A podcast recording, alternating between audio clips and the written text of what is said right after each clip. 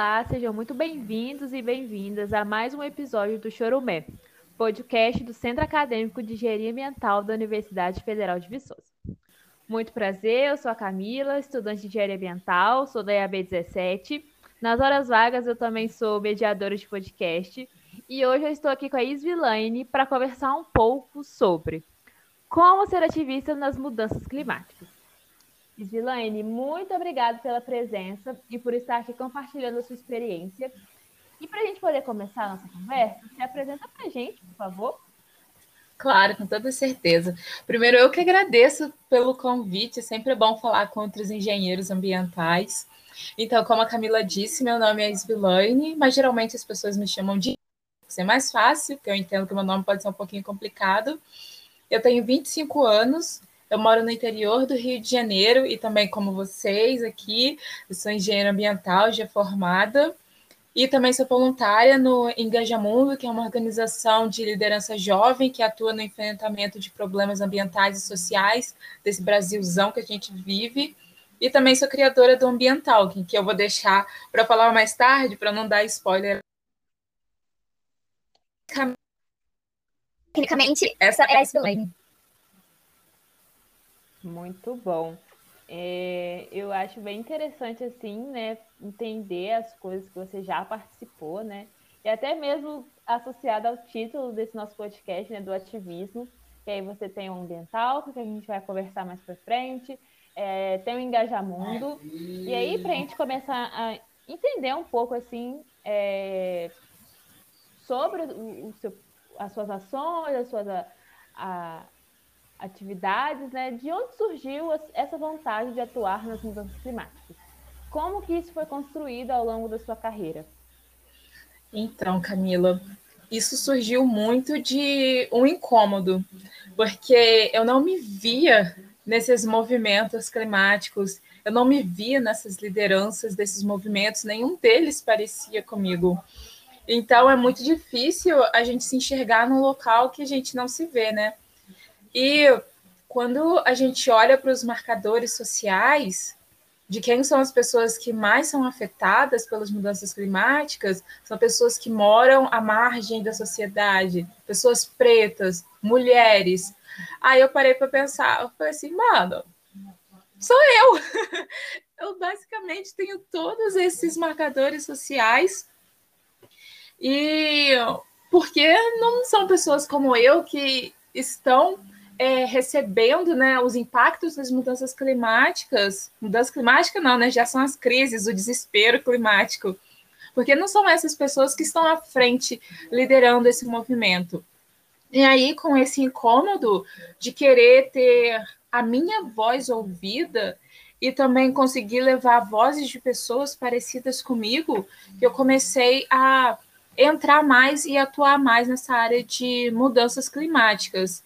E também ela foi se construindo, na verdade, depois da minha faculdade. Que na faculdade eu já sabia que o leque de engenheiro ambiental, de atuação do engenheiro ambiental já era extremamente grande. Era aquela pergunta, né? É, o que faz o engenheiro ambiental? Que até hoje eu não sei, porque a gente pode fazer de tudo desse mundo. Então, é, eu vi essa oportunidade de trabalhar com as questões climáticas que não foi é, tanto me apresentado na minha faculdade. Eu vi mais questão de analista ambiental. E, e também um fato bacana de como eu comecei essa minha caminhada é que foi lendo um livro do Ailton Krenak, que eu sou assim, muito, muito fã dele. Um dia eu espero contar essa história para ele pessoalmente. Ideias para Adiar o Fim do Mundo, que é o nome do, seu li do livro dele ele disse que sobre a nossa relação, né? Ele falava da nossa relação com a natureza e daí me despertou uma memória infantil de que eu tinha uma amiga no passado e essa amiga era uma árvore.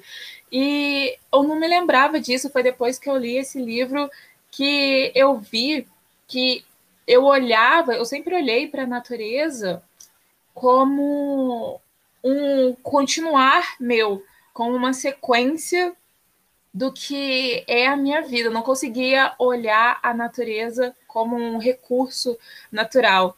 eu sempre pensava nela como algo de, de continuidade da minha vida, de quem eu sou. Então, daí eu posso dizer também que foi construído na minha vida essa questão de relação com o meio ambiente e acabou refletindo na minha carreira também. Excelente fala. É, eu acho interessante, né, que quando você começa trazendo essa sua perspectiva de como que foi construída a sua carreira, né, você fala que começou a se enxergar nesses marcadores sociais, né? E aí, é, isso me fez lembrar uma música do Jonga que diz assim: é, Eu fui chamado para viver daquilo, mas eu preferi ser quem fala daquilo. Porque de onde eu venho, eu também tive contato com, esses, com essas questões né, socioambientais, com essa questão de, de, da falta do saneamento básico, dessa questão de que são essas áreas que sofrem com os efeitos né, da, da mudança climática, da crise que a gente está entrando. E aí hoje eu estou aqui para discutir sobre isso, para levantar posicionamento sobre isso, do que ser só alguém que na infância passou por isso, sabe? Então eu acho que mostra muito também que a gente tem que ampliar esses espaços para quem de fato vive, é, já viveu esses problemas, né? Hoje eu não estou tão assim, por... com o tempo a gente vai evoluindo um pouco, né? Vai melhorando as coisas, mas, assim, já na infância foi uma problemática que eu tive que conviver de perto, né? E aí é bem interessante a gente pensar assim, nessas perspectivas, de se enxergar nesse problema, mas hoje ter a propriedade de também estar tá solucionando, né? Ser uma mente pensante aí é, diante desses problemas, que geralmente nem sempre são pessoas que passam por isso que estão lá discutindo, né? Exatamente. E é muito isso. Quando a gente já sofreu, a gente continua sofrendo e passa por isso, a gente acaba tendo essa necessidade de aprender e voltar para a comunidade e ensinar e buscar mais vozes, porque a gente sabe que ali tem um grande potencial. É, que se hoje eu estou aqui foi por tudo que eu já passei, pelo que eu já vivi, pessoas que já viveram antes de mim me proporcionaram de estar aqui hoje, até de, tipo, de ter essa vantagem social de ter uma internet para poder estar tá falando aqui, estar tá falando mais sobre questões climáticas. Então, acho que é muito isso, quando a gente tem essa percepção de onde, de onde a gente veio, a gente sempre continua na mente, né, de onde a gente veio, a gente volta e ensina que na maioria do ca dos casos é o que realmente é o que mais importa, né? Voltar para trás, lembrar das nossas origens e tentar mudar a realidade de todas as pessoas que vivem nessa realidade que a gente já viveu. Exatamente, é um, é um compromisso, né? De que não importa para onde a gente vá, a gente sempre ter um jeito de retornar, né? E melhorar ali a, é, as condições iniciais de onde que a gente veio. E aí, partindo agora, agora partindo agora para um, um novo ponto, assim, é, para a gente também definir e conceituar algumas questões. Para você, Izzy, o que é o ativismo climático? Nossa, essa pergunta ela é, ela é complexa, mas eu vejo muito o, ativismo climático, o ativista climático, uma pessoa que luta pelo presente. A gente escuta demais, como jovem também, né? é, que ah, o jovem é o futuro e que a gente está lutando para o amanhã. Na verdade, a gente está lutando pelo hoje, né? Porque a gente é jovem hoje, a gente tem energia para fazer para mudança hoje e a gente tem esse tempo disponível hoje e a gente quer estar tá vivo hoje. O amanhã é extremamente importante, mas o amanhã necessariamente depende do hoje. Então a gente tem que estar tá lutando pelo hoje. E eu vejo também muito ativismo climático como pessoas indignadas, sabe? Que, assim, igual o Gil do Vigor, o Brasil, tô indignado, que vê toda essa situação que a gente está passando, essa superprodução extensiva que o nosso Brasil, o nosso mundo, na real, está vivendo, o, esse capitalismo destrutivo que a gente vive. E a gente sabe, a gente tem ciência que o nosso planeta ele não suporta essa vida essa vida que a gente leva não, não, não cabe mais dentro da, da Terra. E ativismo climático também, a gente tenta levar essa consciência de que não dá mais para ser assim e que a gente tem que mudar ou a gente muda agora, ou a gente muda agora. Não tem é, meio termo. E a gente também pode muito levar esse ativismo climático para a questão de pressionar, pressionar o governo. E tem organizações muito massa que fazem essa parte de ativismo climático de uma forma muito forte e querendo o posicionamento do governo, como o Extinction Rebellion, que eles são ali da, do Reino Unido, na Inglaterra, então eles trabalham muito forte o ativismo, e aqui no Brasil, né, puxando sardinha para a organização que eu trabalho, a gente tem o Engajamundo, que também faz esse ativismo climático e hoje em dia, né, a gente está pautando mais o ativismo nas redes sociais. Então, acaba que a gente usando usa também as redes sociais para atingir as pessoas que não falam de mudanças climáticas ou não pautam mudanças climáticas no seu dia a dia, para mostrar o quanto é importante também. Então, o ativismo climático ele acaba é, sendo pautado em várias fases, que a gente começa ali pelo ativismo, mas depois a gente também tem que vir com, com projeto de lei, pressionar projetos de lei. Então, o ativismo climático ele é bem amplo mas, e extremamente necessário de jovens, em sua maioria jovens, né, pelo, pelo corte que eu faço de engajamundo e onde eu vivo, a minha bolha, jovens que estão lutando pelo hoje, para se manter vivo hoje. Eu acho bem interessante que é, você trouxe focando num principal ponto, né? Que o ativismo climático é a ação no hoje. E é até interessante pensar nessa perspectiva, né? Porque lendo e estudando sobre o assunto, é, querendo ou não, uma definição assim, uma conclusão que a gente pode chegar é que o mundo por si só, ele vai se regenerar sozinho, ele vai viver sem a gente. Só que a gente está complicando as coisas para a gente mesmo, né? Então, falar de ativismo climático é falar do hoje, falar da situação em que a gente está, mas também ser empático pela situação que outras pessoas encontram, às vezes até um pouco pior que a gente, né? Pensando aí que é, os efeitos do, do, das mudanças climáticas, é, elas estão ampliando, né? de, acordo com várias regiões do mundo e de acordo também com intensidade.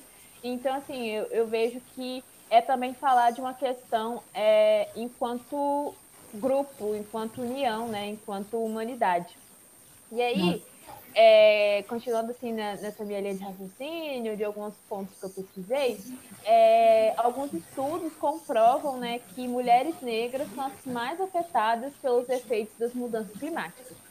E um outro dado né, que a gente tem é que em dezembro de 2020, o Brasil foi citado na Rede de Ação Climática Internacional como um país que prejudica a luta contra a ação contra que prejudica a luta contra a mudança climática ao excluir grupos indígenas desse debate. E aí, Isvi, e aí, Isvi, a gente não pode deixar de falar de mudanças climáticas sem falar sobre justiça social. Como você entende e avalia o atual cenário do Brasil e quais desafios que você acredita que a gente tem que enfrentar para poder é, levar essa discussão, para poder realizar né, o ativismo climático? Nossa, com certeza. É, é impossível não ligar uma pauta a outra. É, se a gente se a gente tem essa possibilidade de não ligar a pauta de a pauta social com a pauta climática, a gente já vê que vive numa bolha é, de extremo privilégio, especialmente quando você tem um marcador social, como você trouxe é, da sua pesquisa, que mulheres pretas acabam sendo as mais afetadas pelas mudanças climáticas. É, por isso é tão importante a gente ter outras vozes pautando esses movimentos, porque outras vozes que têm esses marcadores, que conseguem ter esse olhar interseccional e, enxergar a pauta climática como uma pauta social também. Porque há pouco tempo atrás, a gente teve a chacina do Jacarezinho. E disso todos nós lembramos, porque foi algo que doeu muito é, ver pessoas pretas é, sendo assassinadas por, por onde, pelo local geográfico onde elas vivem. E a pessoa periférica, ela não morre só de tiro, ela morre do descaso do governo perante esses corpos, porque elas vivem em um local que não tem saneamento básico, elas morrem de uma doença que já tem vacina. E, cara, quando a gente fala de pandemia também, né? É, de onde, por onde começa uma pandemia? Uma pandemia começa da supressão de florestas. E se a gente retira o habitat de animais, que são, na maioria, os grandes portadores de vírus, que são letais para a humanidade, eles começam a migrar para a cidade. E indo para a cidade, vão ter mais contato com seres humanos e a gente vai poder, a gente tem essa possibilidade maior de pe pegar um vírus deles e aí começa um novo cenário pandêmico. E daí sempre e a gente sabe que nesses momentos sempre são as pessoas mais pobres que acabam sofrendo mais e morrendo mais nesse cenário pandêmico. Tanto que a gente está vendo agora isso acontecendo com o coronavírus. E também são pessoas que não podem parar, não têm esse privilégio de parar para parar de trabalhar para cumprir uma quarentena. Porque se eles param de trabalhar, passam fome e perdem emprego. E hoje a gente vê um Brasil que voltou para o mapa da fome. E isso é extremamente revoltante. Então, quando a gente vê todos esses cenários, é, quem é essa pessoa que mais morre? Quem é a pessoa que é mais pobre no Brasil, se não é a população negra? Então, tá tudo está ligado, porque começa lá, na supressão de árvores, mas termina com as mesmas pessoas de sempre morrendo por causa de descuidado nosso. Então, a gente tem sempre que olhar para as questões de, de clima pautados com as questões sociais também, porque acaba que isso gera uma cadeia de problemas que estão todos interligados e essa galera do ativismo ambiental tem que começar também a ter noção sobre isso e começar a pautar sobre isso, que não tem como falar de clima sem falar do lado social também.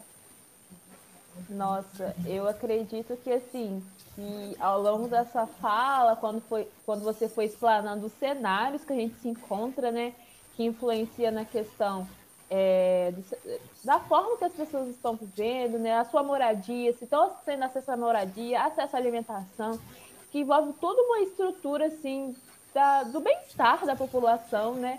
É, eu só consigo resumir que o principal energia que a gente acaba tendo às vezes para se portar dessa forma, para se, é, se colocar como ativista, acaba sendo o ódio, acaba sendo a raiva de entender essa situação de entender o que, é que a gente passa, de ver que quem tem que tomar as decisões não toma as decisões, então aí a gente acaba tomando um pouco dessa responsabilidade para si também.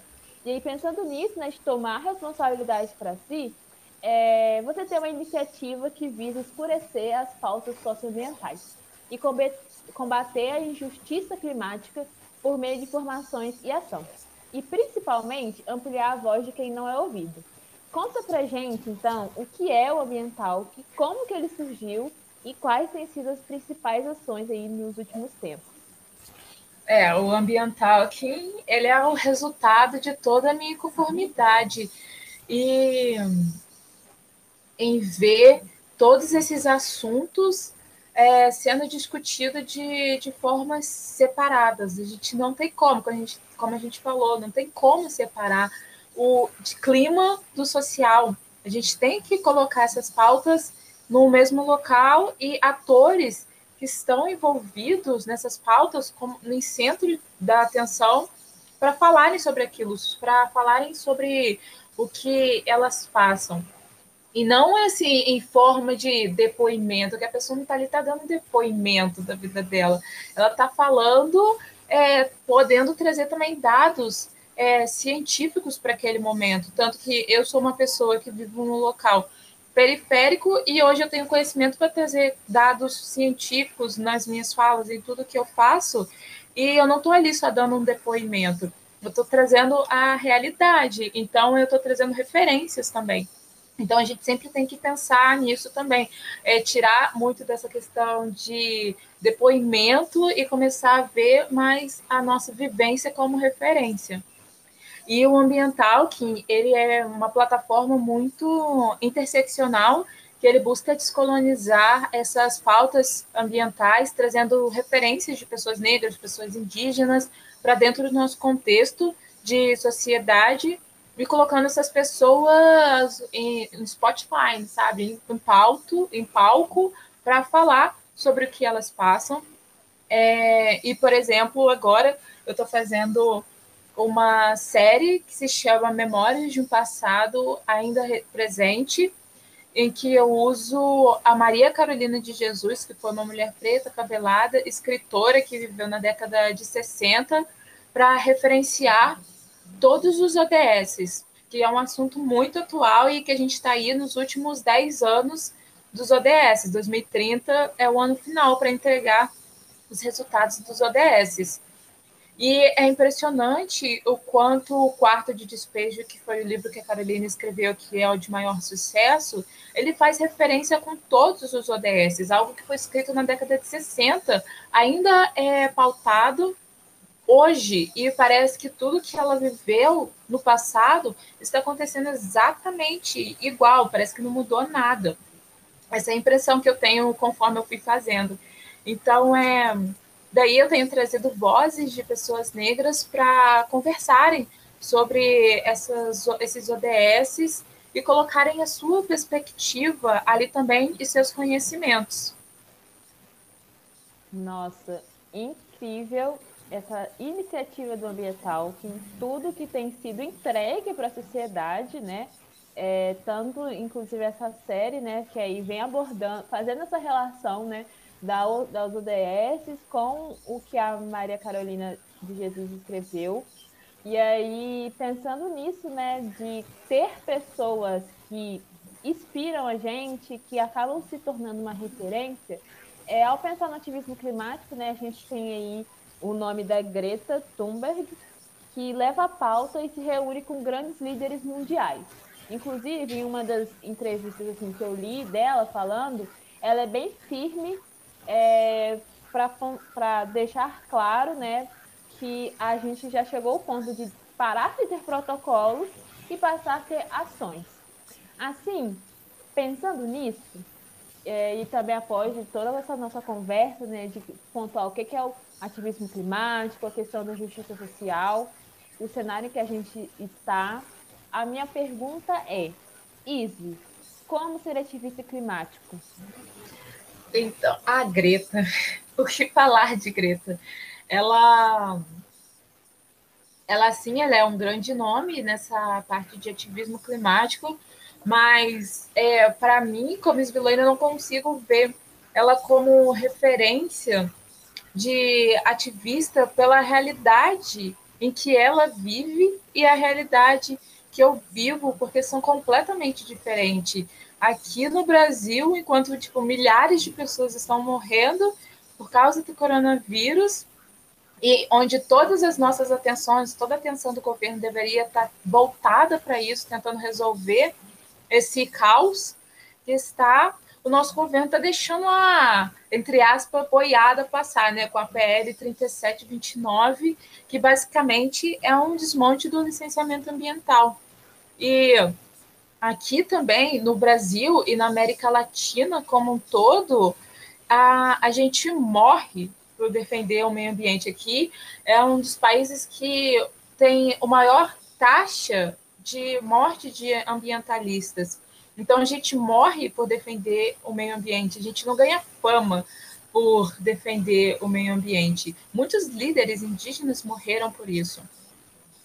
E, e também a gente tem um acordo de Escazú que ele busca né, direitos humanos para ativista, mas o Brasil ainda nem ratificou e nem está perto de ratificar. Então, é, a Greta, ela é assim, não tem como falar que essa menina não é, ela não é importante, porque ela criou Fridays for Future, uma organização gigantesca que tem no Brasil, no mundo inteiro e aqui também no Brasil. para ativistas falarem sobre o clima, mas a realidade dela que ela vive e a realidade que eu vivo é completamente diferente. A Greta ainda é uma menina é, do norte global, né? E a gente tem muito essa questão de ver o norte global como a nossa referência maior.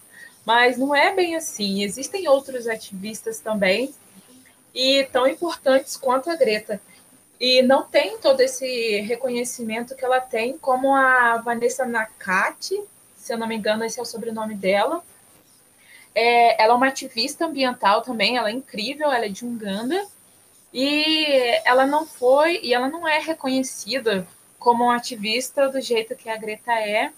E teve até um episódio no passado que ela foi apagada de uma foto com outros ativistas, euro, ativistas europeus brancos. E, e ela começou a ser mais vista não pelo que ela fazia como ativismo climático, mas por esse caso de racismo. E ela tem uma frase, quando aconteceu isso, ela falou que eles não só apagaram ela de uma foto, mas eles apagaram o continente inteiro, porque ela era ali a única representante do continente africano para falar sobre o clima. E a gente, né, sempre com essa, esse espírito de, de colonizados, né, a gente sempre vê países do norte global como os nossos grandes salvadores. Mas aqui no Brasil, a gente tem uma galera incrível lutando, né? Assim, falando de novo, todo mundo do, do Engaja Mundo. Tem uma galera incrível lutando é, pautando essas pautas climáticas e colocando a vida em risco, né? Porque, como eu falei aqui no Brasil, é perigoso você defender o meio ambiente e eles nem são reconhecidos por isso. E são essas pessoas que a gente tem que dar palco, tem que dar atenção, porque elas sabem a realidade do Brasil e todas as nossas peculiaridades.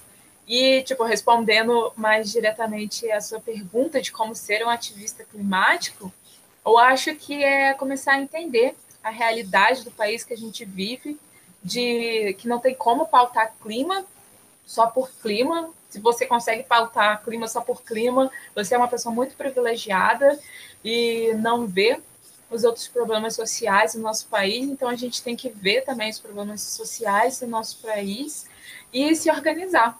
A gente tem que se organizar, entrar em organizações que pautam sobre o clima, organizações de ativismo, porque falar de ativismo é falar das nossas vidas e de querer um melhor momento para o hoje, né? Então, eu acredito que seja isso de como ser um ativista climático, é buscar é, conhecimento e tentar se organizar mais nessas organizações.